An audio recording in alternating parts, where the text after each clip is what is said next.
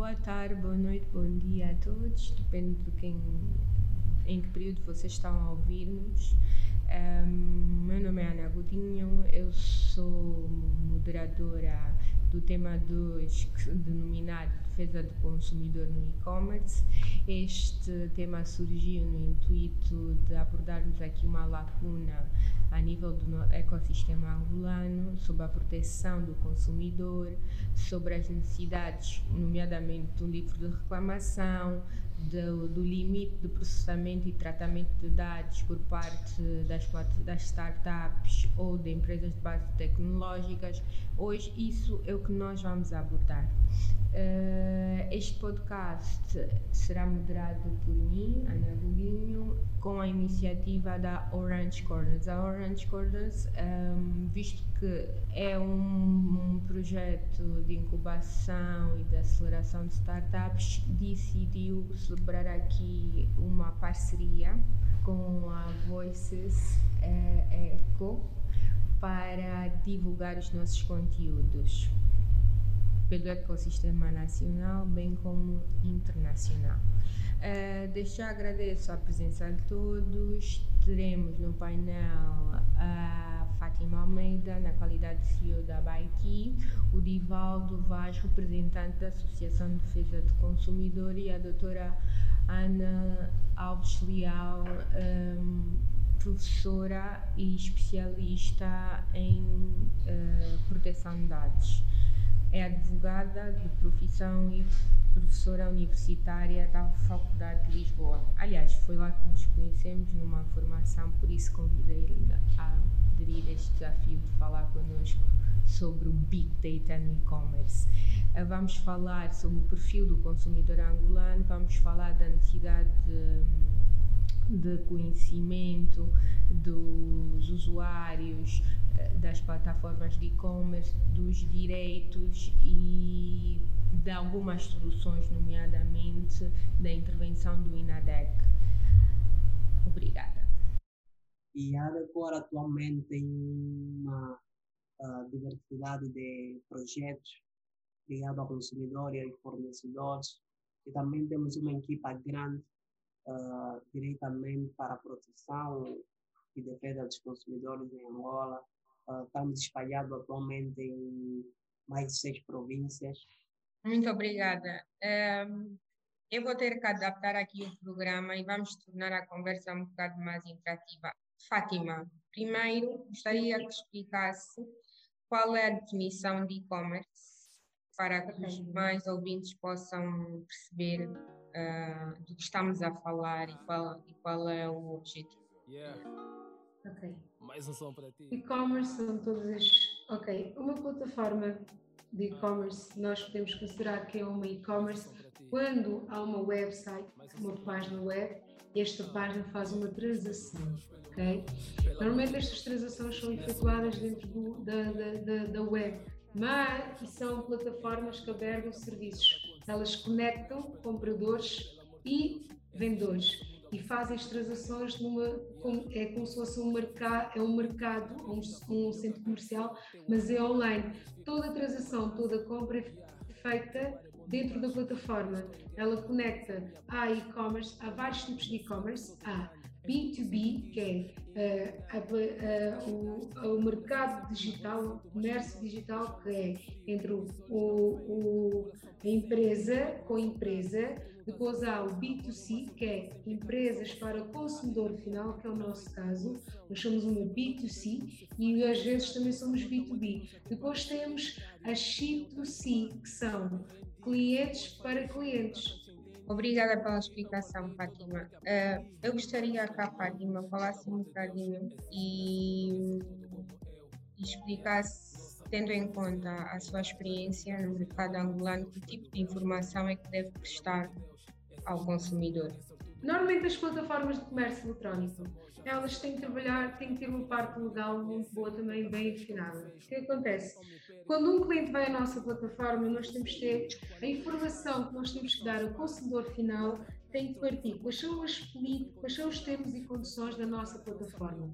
Lá ele vai, vai perceber quais são as políticas da empresa, como é que elas funcionam, o que é que é o direito dele dentro daquela plataforma. Estamos a falar também que as plataformas devem ter muito, devem, fornecer este, é, quais são as políticas de devoluções né, para os clientes, têm que estar muito cientes, eles têm que perceber. Estamos a também a falar de políticas de cookie, porque toda vez que alguém entra, nós vamos recolher os dados. Estamos a falar também de privacidade.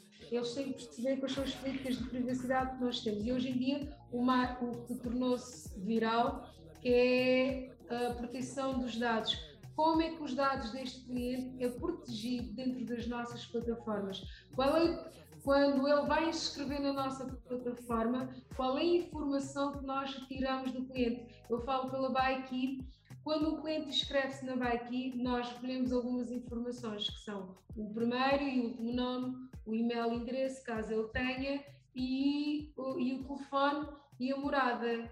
Uh, esta informação toda que nós retiramos tem que estar dentro das nossas políticas. O cliente tem que perceber exatamente qual é a deira que a BIC está a recolher. E para além destas informações, o básico como qual é a linha de apoio ao cliente, caso ele, que ele tenha uma reclamação ou ele quer comunicar com a empresa, tem que ter lá, tem que ter também uh, o endereço.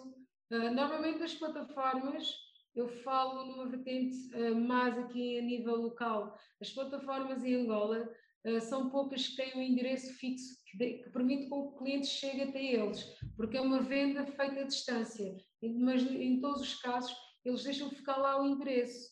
Agora, vai depender do, da, da, plataforma, não é obrigatório, mas deixar o endereço e puder, pode ser só deixar a referência do sítio onde ele está, não deixar o endereço completo. Mas caso ele queira abrir a porta ao cliente, ele pode sim senhora deixar ficar lá o endereço para o cliente. São estas vertentes, são estas informações que as plataformas têm que ter uh, e que, que o, o, consumidor tem que obter. E se ele tiver outras, outras informações relevantes que ele acha que o que tem que partilhar com o cliente, ele pode partilhar. Obrigada, Fátima. Agora vamos passar para o Divaldo. Divaldo, como é que caracteriza o consumidor angolano? Primeira questão.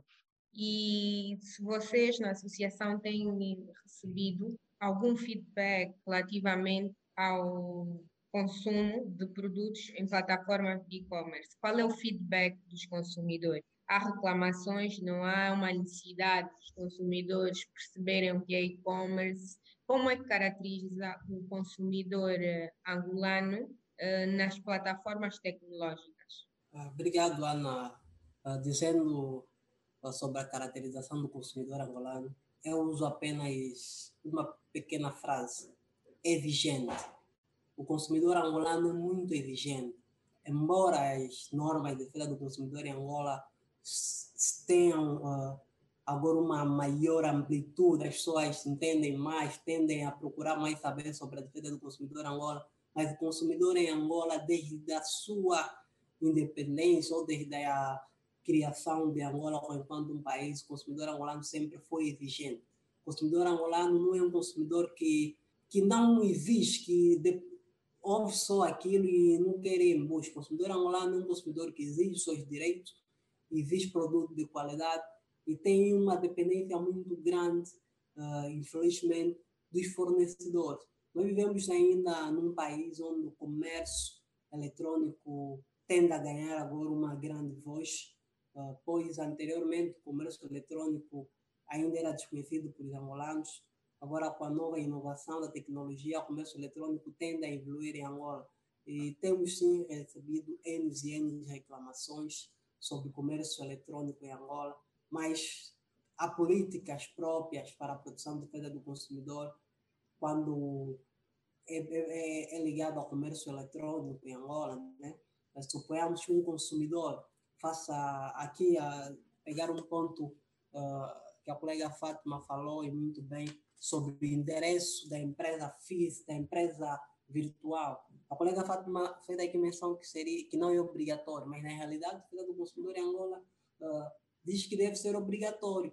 Embora eu esteja a fazer uma compra online, uma compra virtual, é importante que eu saiba a identidade fixa desse meu, desse meu fornecedor, porque sabemos que no mundo virtual existe N e N zeros N e N falhas. Então, há uma importância muito grande de que exija sim, exista assim o endereço físico desse fornecedor. Obrigada. Então, uh, Divaldo, diz aqui que existe necessidade de, de uma morada fixa, não é? Uh, do fornecedor. Mas quando se vai a uma plataforma de e-commerce, tem-se os contactos e tem a forma de reclamar ou de sugerir, ou ainda conhece a estrutura do próprio negócio, não é? E é aquilo que a Fátima falou, nas, portanto, na política de privacidade, na política de cookies, termos e condições da plataforma, deve estar, deve estar obrigatoriamente a natureza do negócio, como é, como é que é efetuada a prestação de serviço e os dados que são necessários para o fornecedor, neste caso a plataforma de e-commerce, prestar o serviço ao consumidor. Eu penso que é o que a Fátima estava a dizer. E vocês têm recebido muitas reclamações relativamente uh, ao, ao e-commerce em Angola. Quais são as principais dificuldades do consumidor? É perceber o próprio negócio ou ver a sua situação resolvida? Ivaldo. Ambas, né? Ambas muitas vezes é perceber o negócio, como é que o negócio funciona na realidade, porque uh, o comércio em Angola ainda depende muito da informação passada pelo, pelo fornecedor, porque muitas vezes as vendas uh, são feitas sem a informação correta. Um consumidor adquire um produto com algumas informações que, por sinal, são importantes, mas com algumas informações também ocultas. Suponhamos que um, um consumidor faz a aquisição de um produto. A Fátima falou aqui muito bem sobre a demora do produto quando for adenuado. O, o consumidor aceder à, à página a, para compra online tem noção de que o produto, se cair a informação que é passada, é que o produto vai chegar às 24 horas. Por falta de alguma informação, por se calhar o site não divulgou essa informação, o produto tende a demorar. Quando o produto tende a demorar, o consumidor já se sente insatisfeito já não, se, já não satisfaz as condições e necessidades do consumidor queria naquele exato momento. Suponhamos que um consumidor precisa de um produto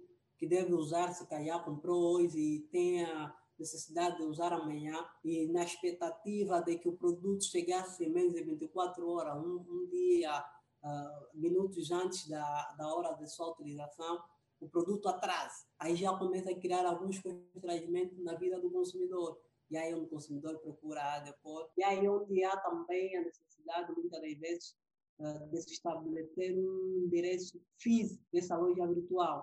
Porque, embora tenhamos os contactos telefônicos, contactos eh, eletrônicos, e-mails tudo, não é a mesma coisa que o consumidor se deslocar para uma loja que tenha uma sede central da loja virtual, porque suponhamos, eu quero eu adquirir um produto a uma loja virtual, que esse produto tinha um tempo exato para, para chegar e não chegou. E eu contacto a empresa por e-mail. Nós sabemos que, enquanto seres humanos, muitas vezes estamos ligados a, a, a esse e-mail. Começa a criar mais outras dificuldades no consumidor, e o consumidor sente-se insatisfeito. E é aí onde nós, enquanto defensores do consumidor, uh, solicitamos e pedimos às empresas virtuais que, embora o serviço seja feito uh, de maneira toda virtual, tem que ter uma área, se calhar, que é o centro, uma área de atendimento ao cliente, e mesmo que não seja uma área de venda, uh, que seja proveito físico, né? um, um escritório físico. Fátima, uh, gostarias, de, gostarias de acrescentar alguma coisa? relativamente ainda sobre essa questão? Um, não é preciso, porque uma venda online é uma venda em escala.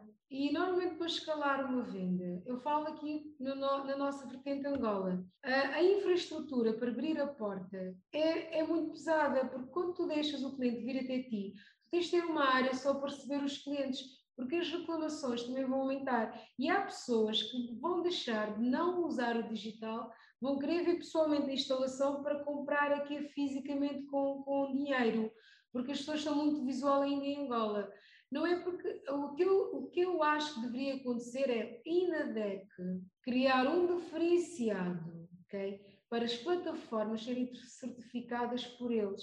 Criar algo, imagina, o INADEC poderia criar algo que, pudesse classificar as plataformas, ok? Assim os clientes iam se sentir mais confidentes e não iam ter tanta necessidade, tanta desconfiança ao ponto deles quererem ir ao espaço, porque eu como plataforma, eu tenho todo o direito para não pôr o meu endereço completo. Tudo tu disseste eu concordo, mas só nesta parte eu acho que sim, que nós, imagina, muitas vezes os negócios do, do e-commerce aqui em Angola são negócios que estão feitos em sítios pequenos, mas desde que a pessoa que esteja à frente seja séria, chega a todos os lados. Eu falo por nós, nós começamos de, dentro do meu apartamento no Quinaxixe, hoje em dia nós temos uma sede, mas mesmo assim isto não implica que nós temos que abrir a nossa sede para os compradores, só abrimos para os vendedores, porque senão nós vamos ter sempre uma enchente de pessoas aqui à porta. Eu acho que aqui o problema parte mesmo do INADEC, criar,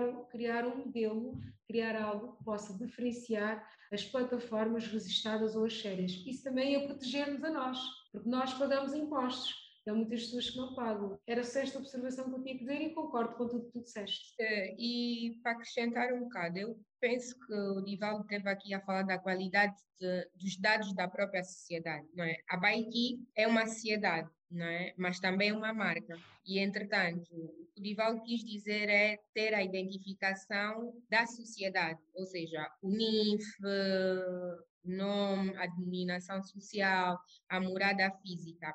E, por outro lado, existe aqui uma questão que eu gostaria de vos colocar. Eu, por acaso, compro algumas coisas através do Instagram e, quando vou fazer o pagamento, eh, percebo que as pessoas usam a conta pessoal. Mas, entretanto, no portfólio do Instagram é uma marca, é uma, tem uma morada física e não e no final do dia quando eu quero uma fatura ninguém é capaz de, de passar. E eu pergunto, Fátima, que desafios, acredito que seja muito difícil para esse tipo de microempresários ou empreendedores começarem a vender, mas existe aqui uma necessidade de formalizar o negócio que é as pessoas que estão ganhar a cultura, que usando plataformas como Instagram ou Facebook, também é e-commerce, eu penso que sim, é, é e-commerce, mas que devem regularizar, que é o que não acontece também. Existe essa. É, é, é muito complicado hoje em dia eu querer uma fatura e, e, o fornecedor não poder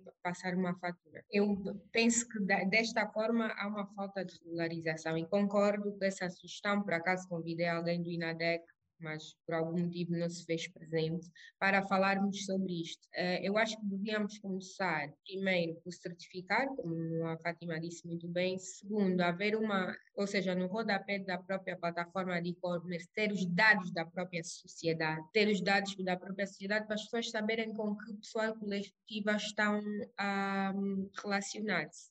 E ponto dois, também criar aqui um mecanismo, e penso que isso já não é o INADEC, isso é, o próprio, é a própria política eh, de governo, que é tentar arranjar uma forma desses micronegócios introduzirem-se, porque são muitos, são muito, é muita gente a vender pelo Instagram, e eh, torná-lo pelo o, o setor formal. Eu pergunto, é uma, uma pergunta para vocês dois, se existe ou não a necessidade do livro de reclamações eletrónicos, eletrónico. Eu vejo que existe em outras partes do mundo, em Angola ainda não. Eu penso que já existem plataformas de prestação de serviço, como o Cubinga, etc., onde nós, quando a comida chega tarde, nós não sabemos se vamos reclamar com o restaurante ou se vamos reclamar a plataforma de e-commerce, não conseguimos aferir que efetivamente estou mal o serviço. Em que medida é que vocês acham, tendo em conta a vossa experiência, Fátima como CEO da Baiki e Divaldo como um representante da associação, existe a necessidade do livro de reclamação e de que forma devia ser esse, a tramitação? Deve funcionar da mesma forma como funciona o livro de reclamação normal, do negócio tradicional? Deve-se adotar aqui políticas específicas ou uma metodologia específica? E qual é o grau de importância para um, uma relação saudável entre o consumidor e o fornecedor? Uh, nós não precisamos pôr o nosso NIF no nosso rodapé, ok? Isso também para proteger a, a empresa. Repara, se tu tens as tuas informações uh, públicas, as pessoas aqui podem fazer outras coisas com as tuas informações, como empresa também. Tu também tens de proteger a ti como empresa, porque nesse só o consumidor que sofre nas, nas, nas plataformas digitais. nós, empresas, também sofremos burlas da parte dos consumidores. Então, quando tu compras na Baqui, tu vais receber, quando finalizas a compra, tens este recibo. E quando nós okay. vamos fazer entregas, nós levamos este recibo. Este recibo, tu tens aqui os dados da empresa, o número de telefone, e aqui aparece o NIF da nossa empresa também. Tu tens Exato. esta informação no ato da compra. Quando tu okay. tiras aqui, olha, se fores a ver aqui embaixo tem o rodapé, mas tu tens Sim. que efetuar uma compra para tirar esta informação, porque se não é uma okay. compra efetuada, tu, ou uma intenção de compras, tu não tens, não tens acesso a este recibo. E Exato. nós, quando fazemos a entrega, nós fazemos este recibo dentro da encomenda, mas pôr publicamente é um risco. Não se pode fazer isso. Há pessoas que vão pegar esses dados e fazer coisas que não se pode por trás. Porque nós também temos de ter algum. Fala-se proteger os clientes, mas temos que proteger nós primeiro, primeiramente, ok?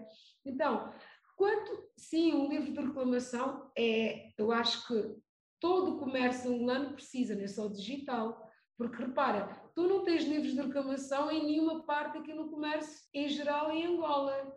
É uma coisa que em todas as sociedades, né? Deveria ter, mas nós entendemos porquê, porque Angola está numa transformação.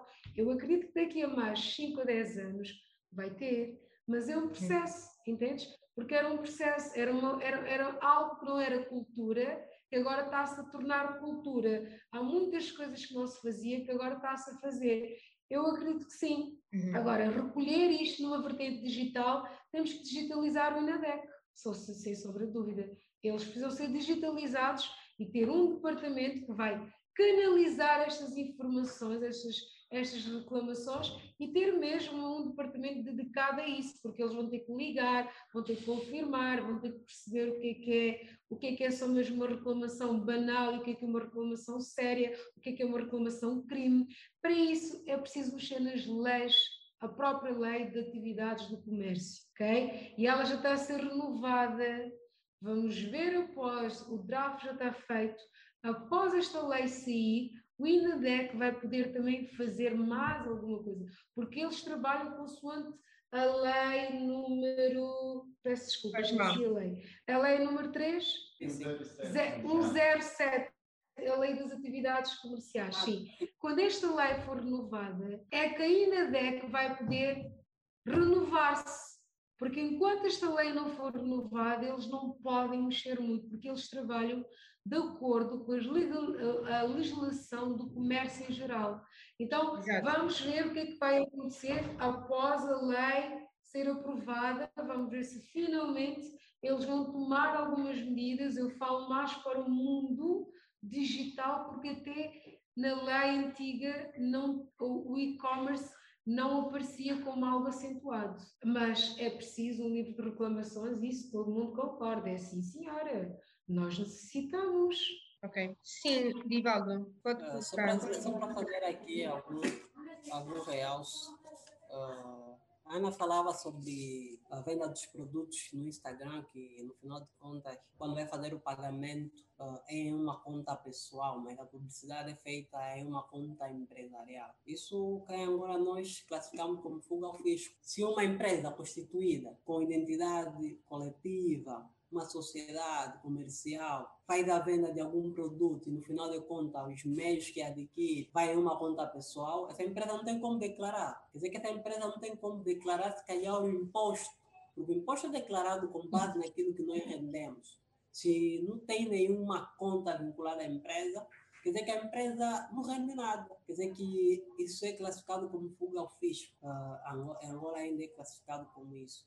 E sobre o livro de reclamação, a corrigir aqui a Fátima, já existe livro de reclamação da INADEC físico, existe em Angola. Creio eu acreditar que em todo estabelecimento comercial de formato físico tem ou deveriam ter o livro de reclamação físico. Agora, o livro de reclamação digital, nós enquanto organização de defesa do consumidor, a ADECOR, há pouco de seis meses oito, não, um ano já antes da Covid-19, nós planificamos e foi apresentado até publicamente ao Ministério do Comércio um livro de reclamação digital criado pela ADECOR, uh, só que infelizmente os apoios não foram aqueles, não, não conseguimos um apoio muito amplo para a execução desse, uh, desse livro de reclamação digital como era esperado por nós. Mas, uh, Divaldo, desculpa estar a cortar.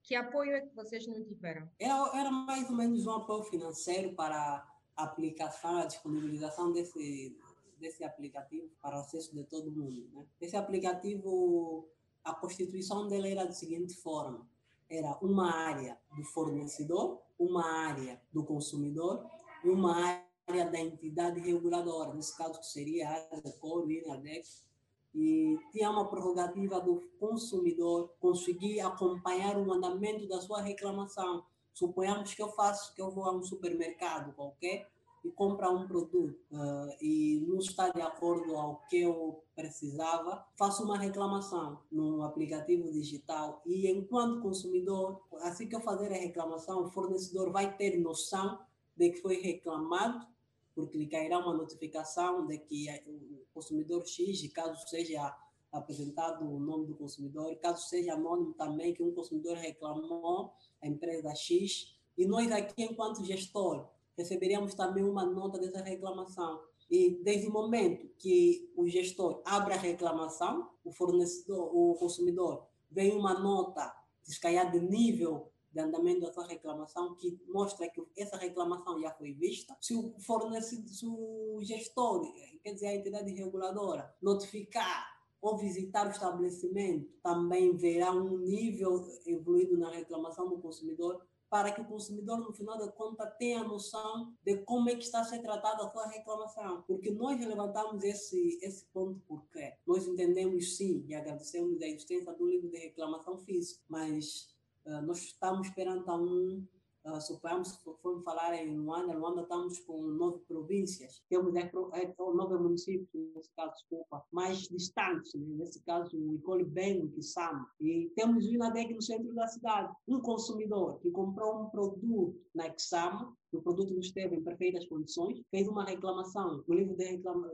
uma reclamação no livro do INADEC, lá na Kisama, e o livro do INADEC estabelece que o fornecedor, o consumidor, fica com uma parte, o, consum, o, o consumidor fica com uma parte e o, o, fornecedor, por sua vez, leva essa parte da sua da reclamação ao INADEC, para que o INADEC trate. Caso o, o fornecedor não faça isso, o consumidor tem prerrogativa de levar a sua cópia e se queixar no INADEC. Mas estamos a ver a distância. Eu estou na Exama para reclamar um produto de 500 kwanzas, já escrevi no livro, tenho que sair da Exama até no Porto de Luana, na central do INADEC, tem todos os custos de transporte. Quer dizer, o consumidor aí já fica um pouco desleixado. Então, há uma necessidade muito, mas muito grande da existência do livro de reclamação digital, porque facilitaria a vida do consumidor e facilitaria também a vida das entidades reguladoras, né? Por sinal, não conseguimos uh, alcançar ou cobrir todas as zonas de, de Angola, né? Ok, obrigada. Agora uh, vamos passar aqui para um, para um outro tema que é a proteção de dados. A nossa convidada é especialista em proteção de dados e vai falar aqui um bocadinho do Big Data no e-commerce, porque eu tenho anos, um, parece-me, e digam-me se eu estiver errada, que existe aqui uma falta de conhecimento relativamente sobre o tratamento de dados. Doutora Ana, muito bem-vinda ao nosso webinar. Desde já agradeço a sua disponibilidade. Tem como seu colega de painel o Divaldo Vaz, que é da Associação de Defesa do Consumidor, e aqui a CEO da plataforma de e-commerce uh, da Bike. Juntei uh, essas pessoas e convidei outras para falarmos aqui um bocadinho das dificuldades e se passa aqui no nosso ecossistema. Uh, tem a palavra para falar um bocadinho sobre dados abordamos aqui certas questões sobre o livro de reclamação, eh, de reclamação e, e sobre a defesa do consumidor, direito e sobre as dificuldades. Gostaríamos agora de falar sobre a proteção de dados. Ok, bom, peço desculpa por ter chegado já uh, mais atrasado e não ter acompanhado esta, uh, não ter acompanhado esta uh, conferência desde o início.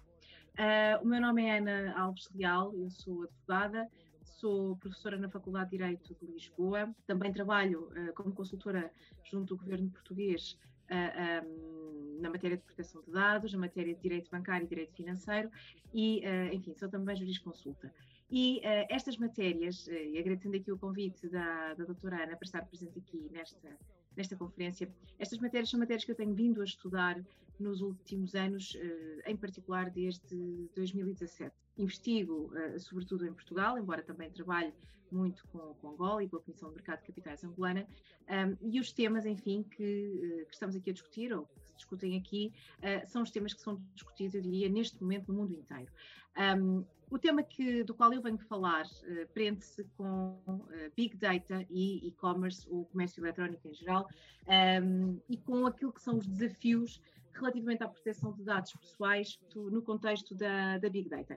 Eu depois uh, deixarei à, à, à, à doutora Ana um, um, uns slides e deixarei também um artigo que eu escrevi sobre o tema num, numa monografia sobre fintech em, em, em, Portugal, lançada pela Almedina. Depois uh, a doutora Ana tem aqui a autorização para circular uh, pelos participantes. Um, e aquilo que eu vos queria dizer nestes 10 minutos a que tenho direito seria, sobretudo, numa linguagem pouco jurídica, porque eu não sei se há aqui algum jurista ou se não há aqui nenhum jurista, tirando os meus colegas de painel. Uh, um, aquilo que eu queria dizer era, vou tentar ter aqui uma linguagem simples, uh, para que se perceba a importância da proteção de dados quando falamos de dados massivos. E começo por dizer o seguinte: uh, todos nós sabemos, e estamos a utilizar esses meios, o que é, que é uma pegada digital. Todos nós sabemos, aliás, o que é, é deixar uma pegada, seja ela digital, com a nossa presença, com as nossas vivências. Quando falamos de Big Data, como o próprio nome indica, estamos a falar de dados ou de largos conjuntos de dados, largos blocos de dados. Geralmente o legislador europeu, no regulamento, no RGPD, chama-lhe dados em larga escala um, e os anglo-saxónicos chamam-lhe Big Data. Por facilidade de exposição, nós usamos aqui a expressão Big Data, embora na lei não seja esse especificamente o termo que é usado. O que é que são os Big Data? Bom, os Big Data são aqueles dados que são, uh, pelos engenheiros informáticos, geralmente caracterizados por três Vs. Um grande volume de dados, uh, uh, com uma grande velocidade de atualização e com uma grande variedade. Portanto, dados estruturados, não estruturados, ou seja, são todos os dados desarrumados que nós vamos gerando com a nossa pegada digital. Por exemplo, eu aqui assisti à minha sessão Zoom, antes disso estive no meu home banking, fiz um pagamento, por exemplo, depois estive, vamos pensar, no LinkedIn, um, entretanto mandei um e-mail, tudo isto aqui corresponde a uma pegada que eu vou deixando e que correspondem a dados. Estes dados podem ser pessoais ou não pessoais. E aqui está, eu diria, o, o, o principal problema ou aquilo que é a dificuldade uh, ah, um, naquilo que é a nossa pegada digital. Há aqui uh, elementos da minha pegada que eu vou deixando e que não são dados pessoais de acordo com o regime dos dados pessoais. Uh, uh, no vosso caso, estamos aqui a falar de uma lei de 2011, uh, em Portugal estamos a falar do RGPD, mas que têm aqui grandes semelhanças e, portanto, aquilo que eu possa dizer em Portugal é justamente aquilo que posso falar num fórum em Angola ou um, sem grandes diferenças, porque entretanto também estive aqui a ver melhor a vossa lei e uh, há aqui grandes, grandes semelhanças com o RGPD. E aquilo que eu vos queria dizer era o seguinte: há uh, uma dificuldade para os juristas em saber se estes tipos de dados, que podem ser pessoais ou não pessoais, estão ao abrigo da regulação de dados pessoais. E, por exemplo, no vosso caso, se a APD, que é a vossa entidade reguladora, tem ou não tem, uh, ah, um, tem ou não tem a possibilidade de fiscalizar tratamentos deste tipo de dados por empresas de base tecnológica. Nós falamos aqui de empresas de base tecnológica porque geralmente as empresas que atuam no e-commerce, independentemente da área em que atuam, externalizam estes, externalizam estes, uh, uh, estes serviços muitas vezes em empresas de base tecnológica se não têm o seu departamento informático próprio. Um, e a questão aqui é: estamos ou não estamos sujeitos à, legislação e à regulação dos dados pessoais? Estamos ou não estamos sujeitos à supervisão da uh, APD? Este tema no e-commerce é especialmente relevante. Eu sei que temos aqui alguns, uh, algumas pessoas que trabalham com startups ou que de alguma forma prestam assessoria a startups.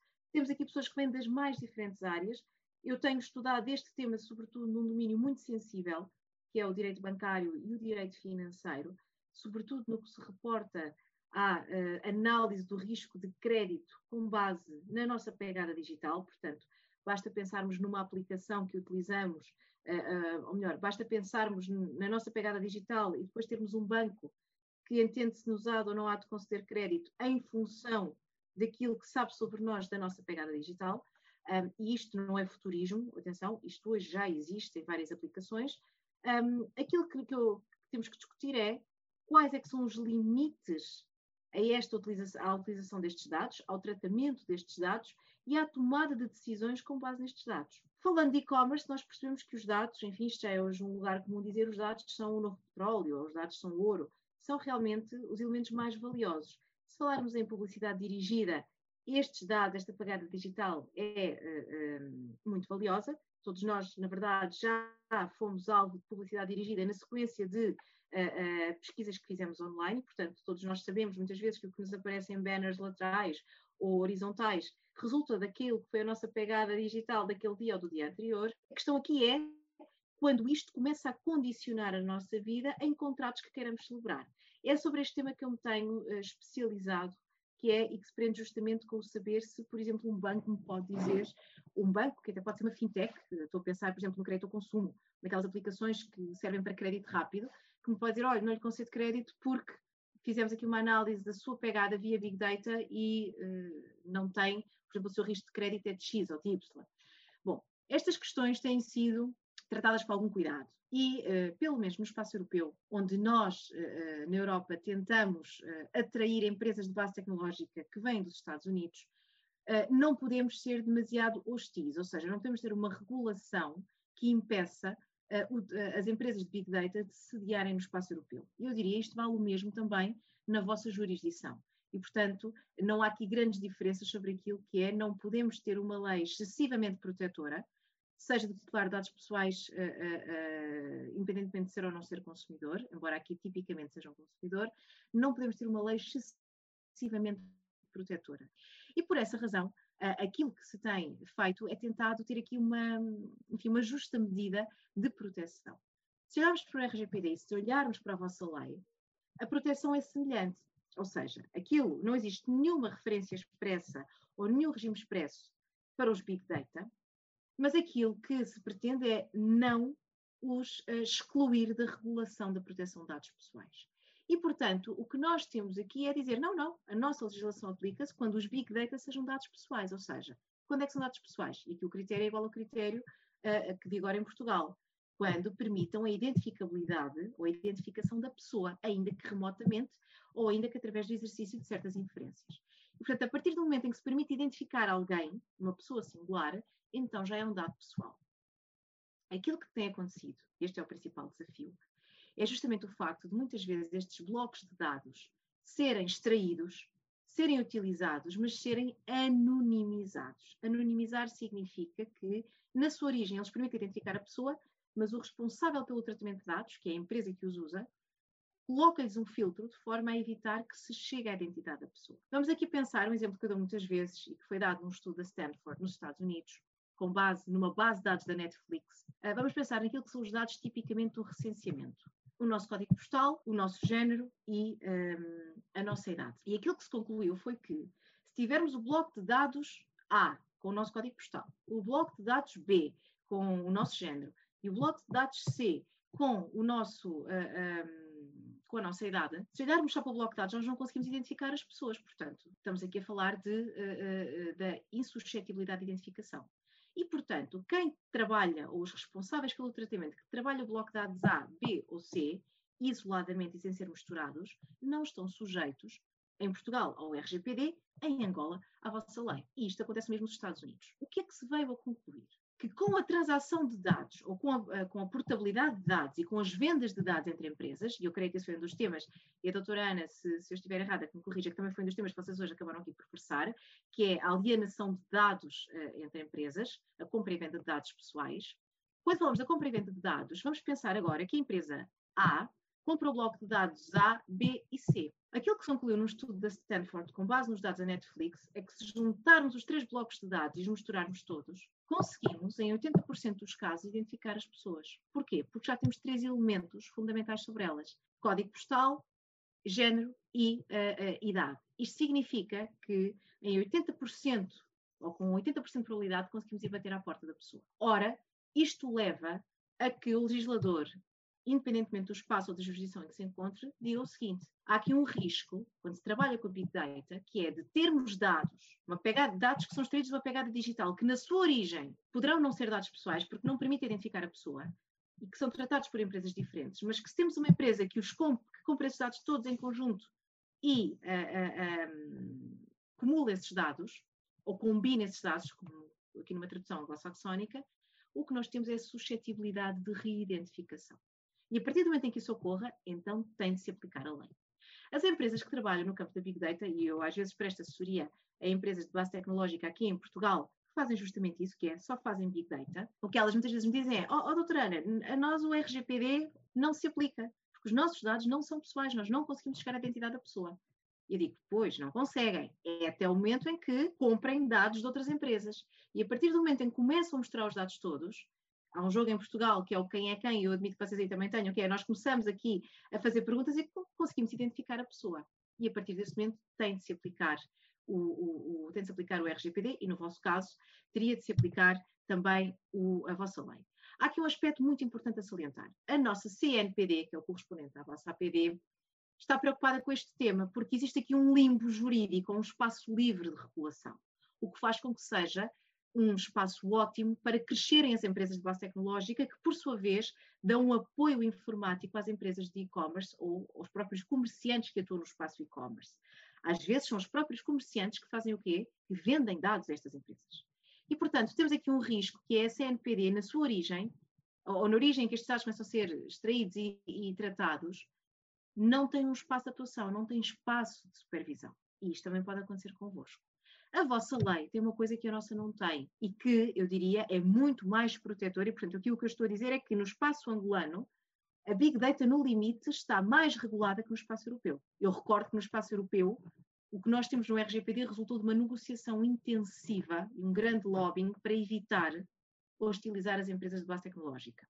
A interconexão de dados é proibida. A regra geral é, é proibida. Os dados não podem ser misturados. Portanto, vamos aqui estabelecer um, ou pensar num caso hipotético. A empresa A quer comprar a, os blocos de dados A, B e C, mas não os pode, uh, não pode fazê-los porque pode haver uma interconexão. Ou pode comprá-los, mas não os pode misturar. Para evitar o quê? Para evitar eventuais identificações ou suscetibilidade de reidentificações. Neste aspecto, vocês têm, têm aqui uma regulação mais interessante, que é, e mais protetora do consumidor, os dados não podem ser interconexionados, salvo se a APV autorizar. Portanto, existe aqui um espaço para uma autorização. Mas essa autorização, por sua vez, também está condicionada. Tem de estar verificados determinados requisitos, designadamente a, a, a finalidade para o tratamento de dados ou não prejudicar o consumidor, para que ela possa ser feita. Em Portugal, nós não temos isso e reclama-se há muito, portanto, desde que temos o RGPD, desde 2017, 2018, neste caso, reclama-se há muito uma norma desse género. Aquilo que eu vos queria eh, dizer uh, uh, como notas finais desta, desta apresentação, e que na verdade depois poderão consultar com mais detalhe no meu, nos meus slides e no artigo que, depois a doutora Ana Godinho poderá circular entre todos os participantes, é o seguinte. Os dados, e estamos aqui a falar de startups ou de empreendedores no comércio digital, os dados são valiosos. Sejam pessoais ou não pessoais, porque mesmo os dados não pessoais, portanto, os dados em bruto, também são dados importantes. Os dados pessoais são muito valiosos e têm naturalmente um valor de troca, ou seja, haverá sempre alguém interessado em comprá-los, tal como haverá, por isso mesmo, alguém interessado em vendê-los. Estou aqui a falar da compra e venda, mas poderemos ter outro tipo de negócios subjacentes. Existe também outro problema que se prende com a portabilidade dos dados quando o negócio é vendido. Vamos imaginar que vocês iniciam uma startup ou iniciam um negócio qualquer e, entretanto, vendem a vossa empresa. Os dados que estão na empresa seguem com a empresa porque fazem parte, são um ativo da empresa. E são um ativo porquê? Bom, são um ativo porque permitem publicidades dirigidas, portanto, permitem aqui chegar mais facilmente ao cliente, mas mais do que isso, são um ativo porque permitem prever preferências do cliente para o futuro. Ou seja, o que estamos aqui a falar é de utilizar a Big Data como formas de análise preditiva de preferências. O exemplo que eu dei do risco de crédito, eu vou pedir dinheiro ao banco emprestado e o banco diz-me, olha, assim não empresto porque tem este risco de crédito e chegamos a esta conclusão através uh, da sua pegada digital. Isto é estabelecido com base num, uh, num, numa análise preditiva. O banco não me concede dinheiro porque prevê, atendendo ao meu perfil atual, que eu vai cumprir no futuro. E isto é bastante valioso, ou seja, usar dados para fazer futurologia, isso sim, ou seja, para fazer estimativas e previsões. Por regra, estes dados, se forem pessoais e no campo bancário e financeiro são dados sensíveis, que têm uma regulação ainda mais apertada, são dados que estão sujeitos à Lei da Proteção de Dados Pessoais e à uh, supervisão da APD. As consequências pelo não cumprimento destas, uh, pelo não cumprimento destas regras são pesadas. Vocês têm um regime sancionatório também bastante pesado.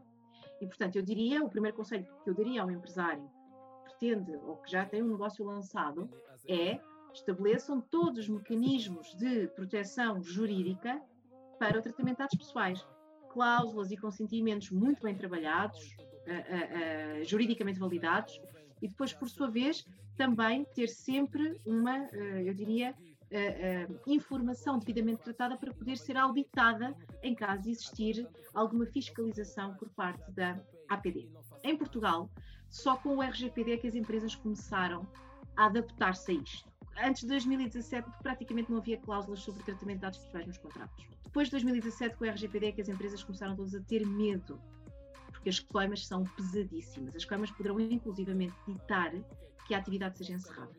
E daí os advogados e os juristas em geral começaram a ter muito trabalho em rever contratos para inserir cláusulas de consentimento. No espaço angolano, eu diria que, atendendo à vossa revelação, estamos precisamente perante o mesmo cenário. Os dados no comércio digital são muito valiosos. Os big data no comércio digital são ainda mais valiosos. Eu termino aqui a minha intervenção, sem prejuízo do debate que faremos a seguir, dando um exemplo, que é um exemplo de escola, e que, uh, uh, uh, sobretudo para quem já viu um, um documentário sobre o género na Netflix, este foi um aspecto, foi, foi um exemplo também falado. É um exemplo de uma loja norte-americana, é um exemplo que eu gosto sempre de dar, porque geralmente as pessoas não se esquecem, de uma loja norte-americana, a Target, um, que vende vários tipos de produtos, portanto, quase como se fosse uma grande superfície, que, uh, uh, com os seus engenheiros informáticos, uh, criou um algoritmo que permitia prever se as suas clientes estavam grávidas e quando é que iriam ter bebê. Para quê? Para começar a dirigir publicidade a essas clientes. Durante a gravidez, para produtos de gravidez, depois do bebê nascer, para produtos para o bebê.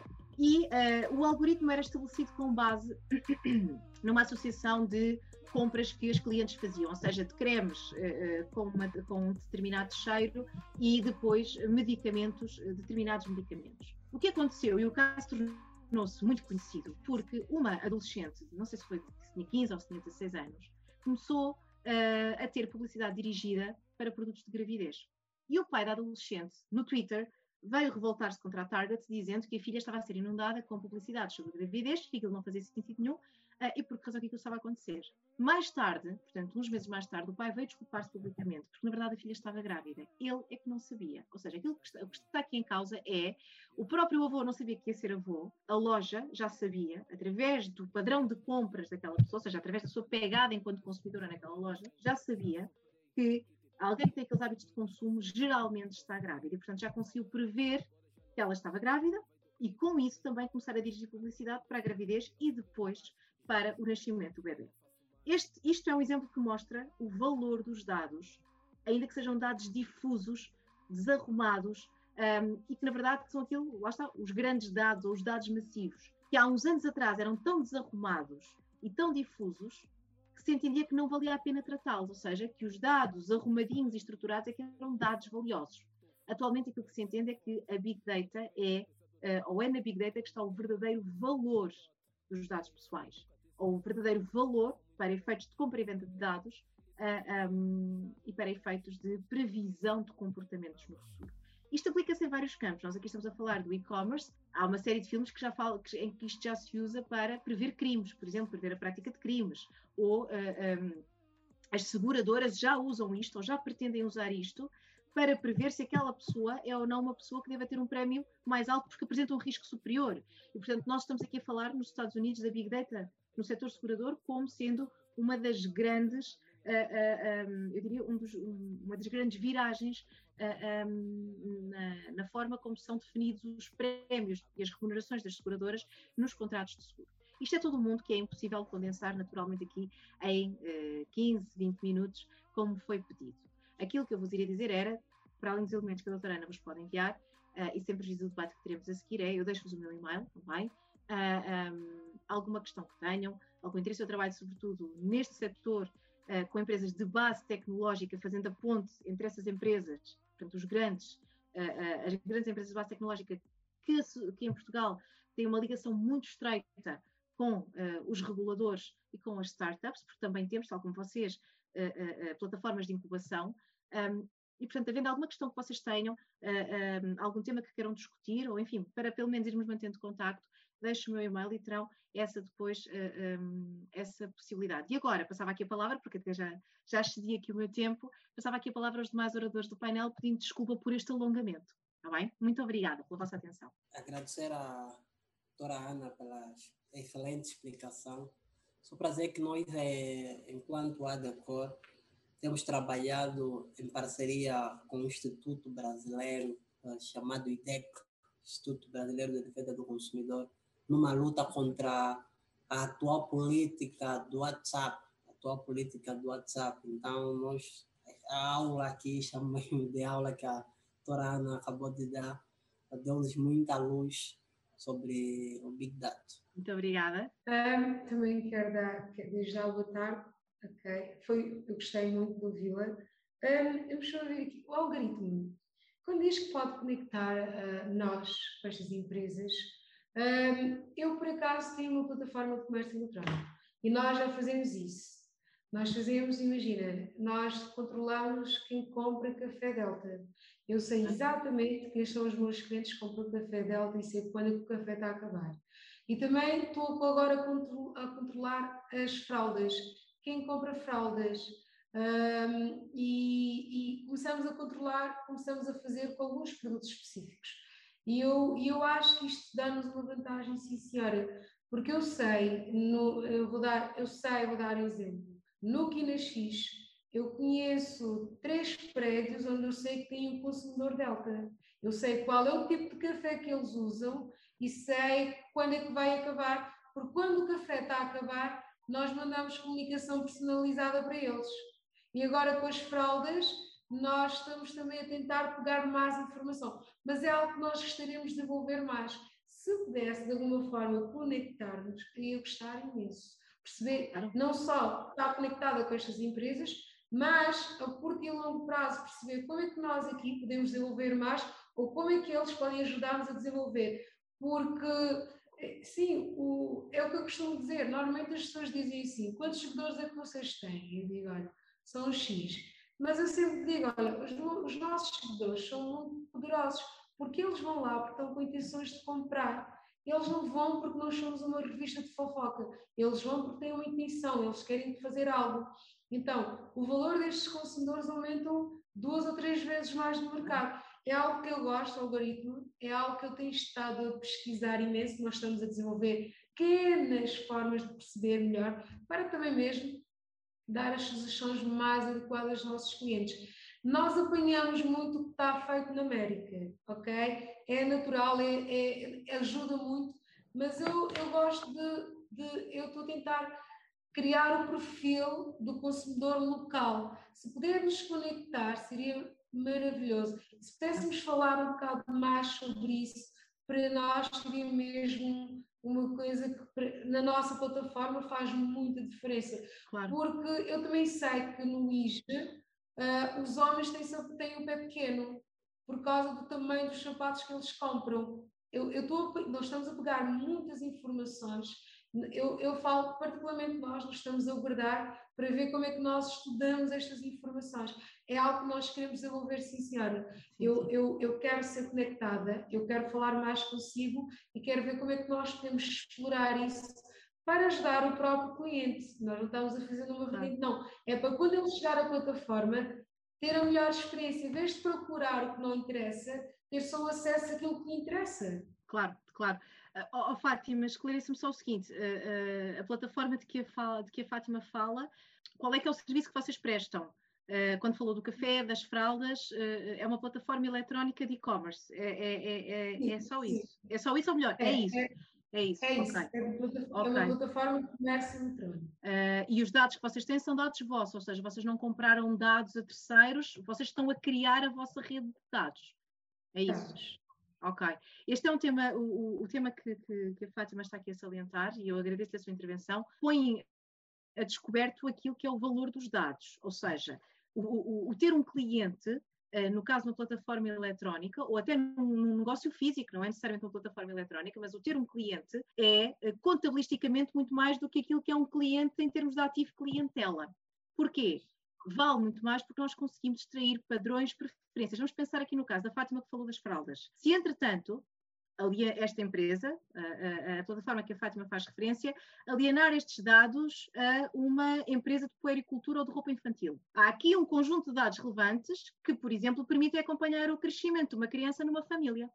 Se eu compro fraldas com determinado tamanho, significa que à partida tenho um filho com aquela idade, ou tenho alguém a quem eu providencio assistência com aquela idade.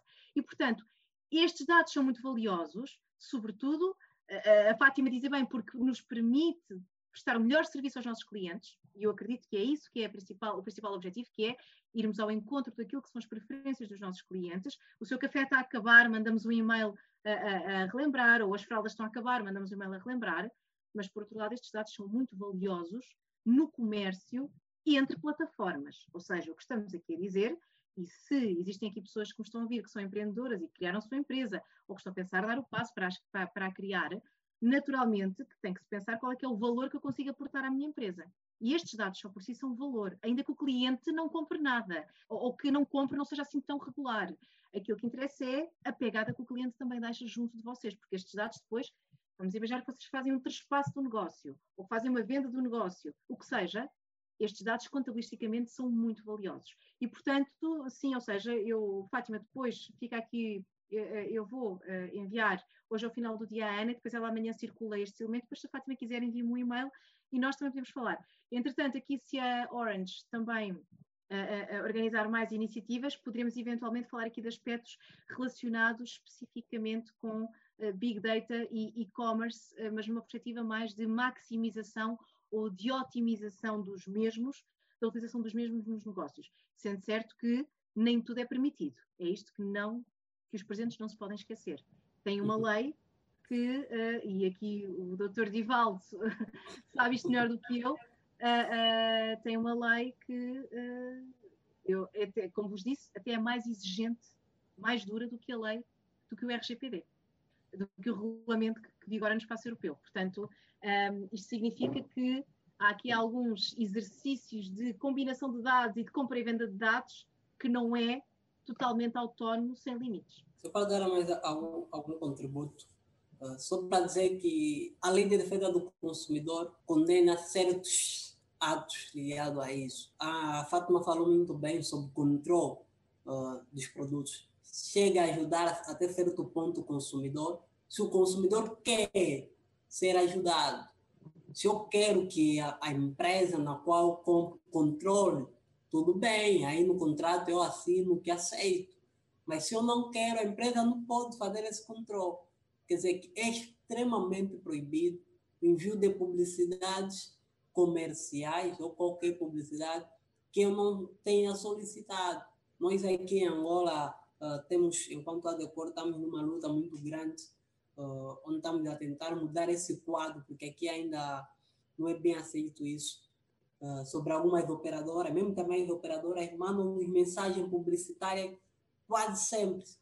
Mas nós não solicitamos essas, essas mensagens publicitárias. Eu sou consumidor e devo ter é, livre-arbítrio de escolher os produtos que eu quero e ir atrás dos produtos que eu quero.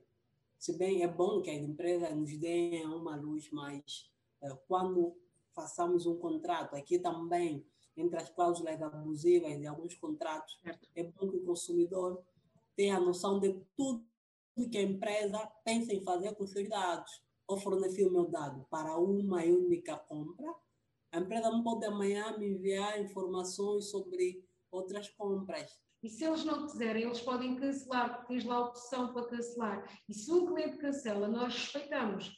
Nós não mandamos se tu não aceitares há formas né, de canalizar a tua assinatura, mas é uma autorização que tu dás-nos. Nós jamais iríamos enviar algo a alguém sem ele concordar, porque não faz sentido, porque eu também sou consumidora e não ia gostar de estar a ser bombardeada sem minha autorização. No comércio, falo pela Baiki, o cliente é que aceita, ele concorda, ele subscreve a nossa subscrição e nós mandamos estas subscrições para eles, pedem para não receber mais.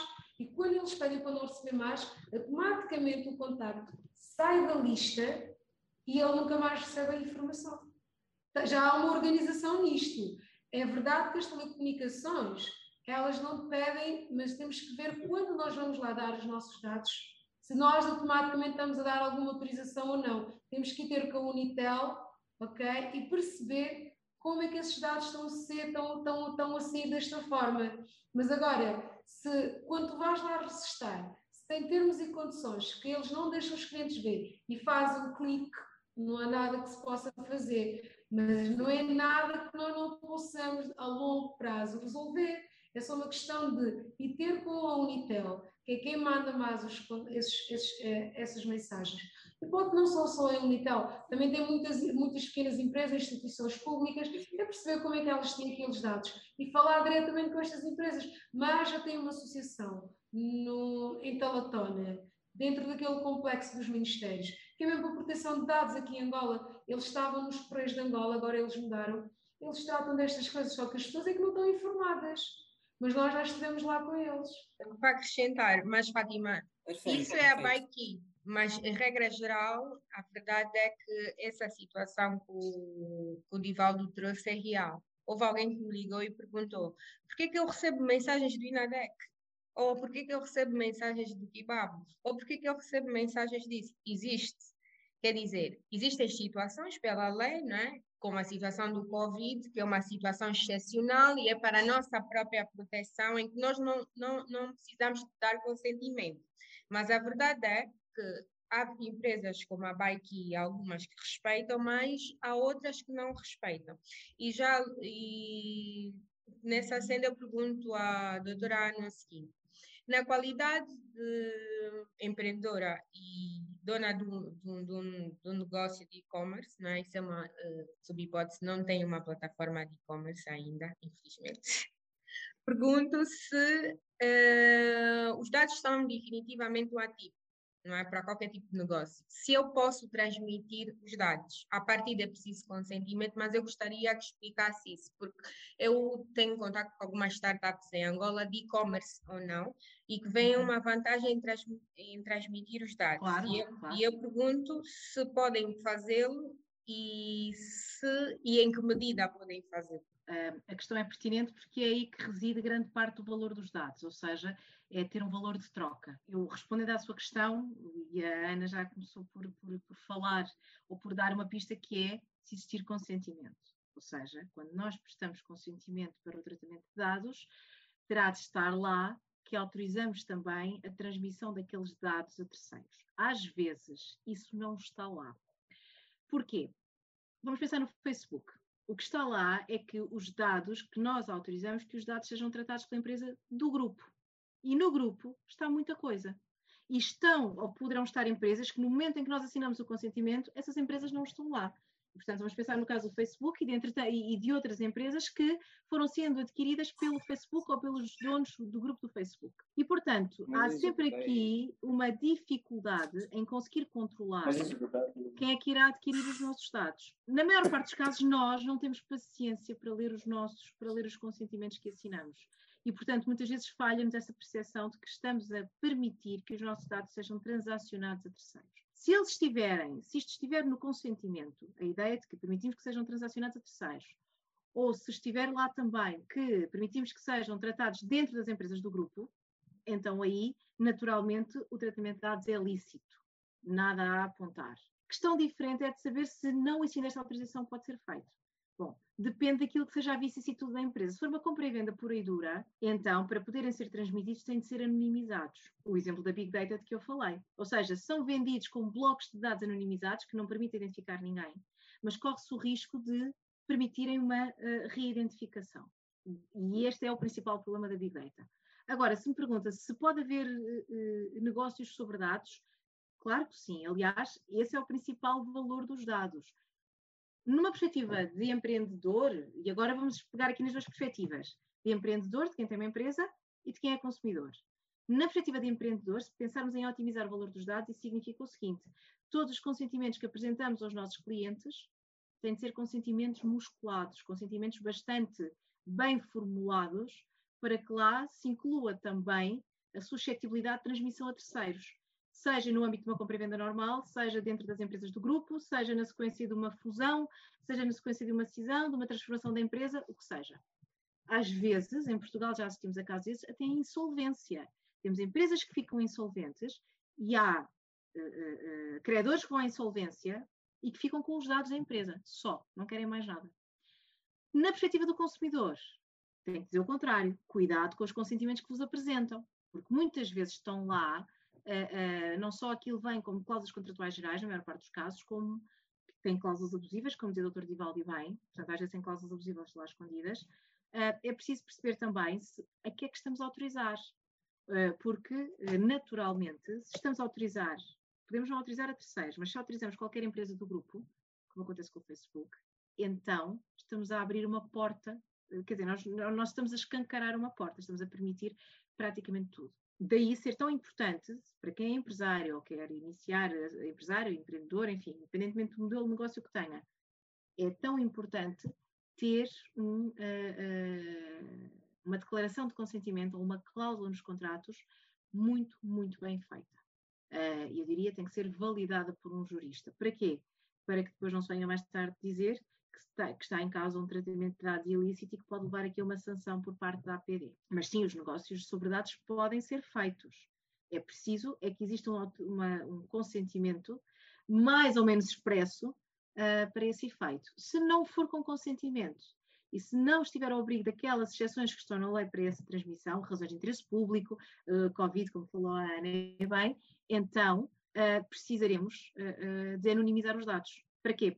A partir do momento que eles são anonimizados, já não são dados pessoais, já não se aplica a lei da proteção de dados pessoais. Um, e, portanto, esse será o exercício a, a, fazer. Os negócios sobre dados são, assim, um, um novo mundo. Ou seja, já estamos aqui a falar de uma realidade uh, uh, bastante proveitosa para as empresas. Não é? Uma empresa pode não ter nada, mas se tiver dados, já tem um grande ativo. Obrigada pelo esclarecimento, doutora.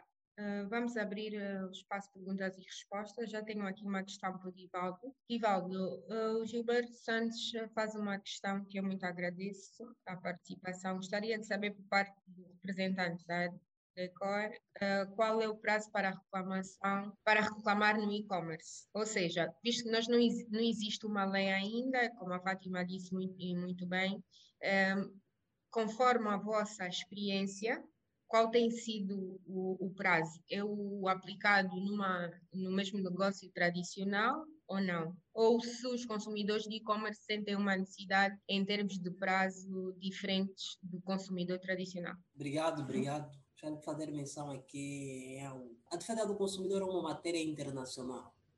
E sendo uma matéria internacional, embora uh, tenhamos uh, as nossas leis locais, é bom igualar a lei local, fazendo uma análise das leis internacionais, porque há normas instintivas internacionais que regem isso. Na lei de defesa do consumidor angolana, os produtos duradouros têm três meses, que são 90 dias para reclamação.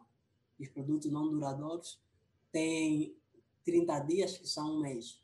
Mas uh, existe também aquele pendor máximo, que são dos bens duráveis dos bens não duráveis. Quando nos dá um tempo de um ano para os bens não duráveis, a reclamação, e para os bens, desculpa, os bens móveis, bens não imóveis, quando nos dá um tempo para os bens imóveis de um ano, não inferior a um ano, e nos dá um tempo de não inferior de 5 cinco, a 6 anos para os bens duradouros.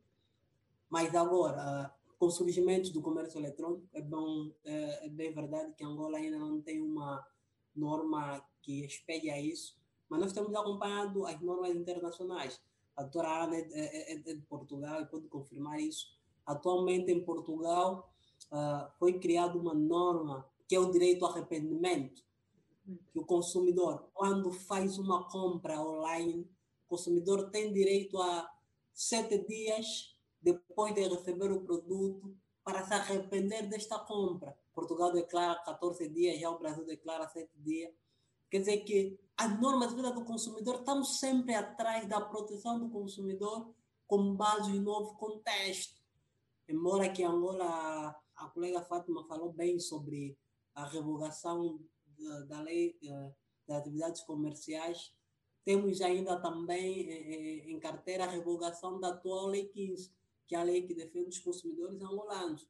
Quer dizer que ainda pode haver a implementação desta norma, mas a não implementação atual não diz que não dá um pendor assim para que as empresas não cumprem, porque nós estamos a seguir normas internacionais.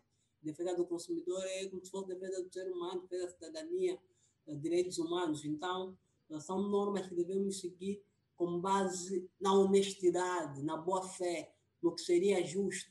Nós sabemos bem que uma compra online é totalmente diferente de uma compra física. Uma compra física, tem um contato direto com o produto. Sei quais são as características do produto, se calhar visualmente conseguir ver. E uma compra online, se calhar eu vejo apenas uma foto. E essas são as compras que eu vejo apenas um nome. Suponhamos eu ter um café Delta, eu vi apenas o nome, Café Delta. Eu não sei se esse Café Delta é o 8, é o 10, é o 12. E eu recebo esse produto e dou conta que o produto não é o Café Delta que eu precisava. Então, ainda temos essa prerrogativa que é o direito ao arrependimento. Muito obrigada. Tenho outra questão uh, para a Fátima. Fátima, o Pedro Almeida pergunta-nos, desde já agradeço a participação, juridicamente falando, como é que se pode acautelar as burlas? Isso na perspectiva do consumidor. As burlas vão sempre existir, mas para, para, para evitar, é, é sempre bom perceber se estão a comprar no, no vendedor individual ou numa empresa, ok? Reparem, há sites, há websites que as pessoas já sabem que são empresas.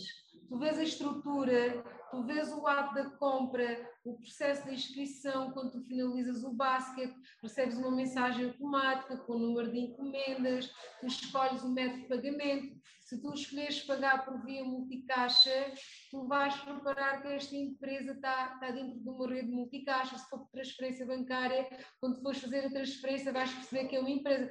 Tem várias informações que o consumidor, se for atento, ele vai perceber que pode estar a comprar, está a fazer uma compra segura, mas realmente muitas pessoas compram nas redes sociais. Nas redes sociais é um risco muito grande. Não há como. Eu, eu não classifico as vendas das redes sociais como e-commerce. Para mim são televendas principalmente aqui em Angola, porque não são vendas feitas tudo, elas não, elas começam na plataforma, mas ela só, só finaliza através de uma chamada quando eu estou a falar com alguém consegue convencer a tomar uma ação. Quando é verdade, as plataformas aqui em Angola, muitas delas, já estão com uma venda mais acentuada, ou seja, começam online, vai para o físico, ou levam um TPA, ou fazem o pré-pagamento, tem já alguns indicativos que pode levar o cliente a prestar atenção ao burla, ok? Mas se ele fizer numa plataforma segura, eu acho que não está para muito risco ser burlado. Mas se ele vai fazer numa plataforma de Facebook ou Instagram, se for uma televenda, não tem como um, avisá-lo ou dar-lhe sinais que ele pode ou não cometer, sofrer uma burla. É ele prestar atenção, perceber se tem comentários na página, ler os comentários, ler o que, é que as pessoas falam sobre aquela página perceber se, se, se tem bons, se tem, tem recomendações ou não, e se tem pessoas a comprarem, né? e perceber como é que é um risco. E eu, eu pessoalmente não sei como é que eu hei de explicar mais isso às pessoas aqui em Angola, mas é televendas não tem como dizer ao cliente é desta forma que vais sofrer uma burla ou não. Porque é impossível agora, numa plataforma digital, tem como. Porque se ele sofre uma burla, ele pode queixar-se. Tu tens aqui a SIC, que tem um departamento para crimes cibernéticos. As pessoas podem ir lá e fazer uma caixa, eles conseguem ir atrás de quem, daquela página, eles conseguem perceber uh, se quem está por trás daquela plataforma, porque se tem, se tem uma versão web, facilmente consegue rastrear. Agora, se for televenda, as pessoas mudam contactos, os números não são os mesmos. Eu vou dar um exemplo. Tem, uma, tem aqui uma burla muito, muito, muito, muito, é muito usual aqui em Angola, ok? É numa página das redes sociais, é aqui ao pé do hotel presidente, ok? Tem lá tem uns burladores que mandam os clientes irem lá. Tem lá um armazém que não existe. Muitas pessoas caem nesta burla, chegam lá e esta burla condicionava tu ires ao multicaixa e ativares o multicaixa express com o número que eles iam dar-te, porque supostamente é o teu número de, de, de cliente referência, ok? Mas não, eles estavam a recolher uma ativação de Multicaixa Express para depois tirar o dinheiro na conta. Agora, como é que as pessoas podem perceber isso? Estando informadas sobre o serviço em si. Porque isto é uma televenda. Esta burla acontece na rede multicaixa, mas através de uma televenda. Uh, o LX era televenda, porque as vendas nunca eram feitas no LX. Era um contacto por via telefone. Agora, se for um site e sofres uma burla, vai a SIC. Lá tem um departamento de ciber, cibernético, eles podem te ajudar.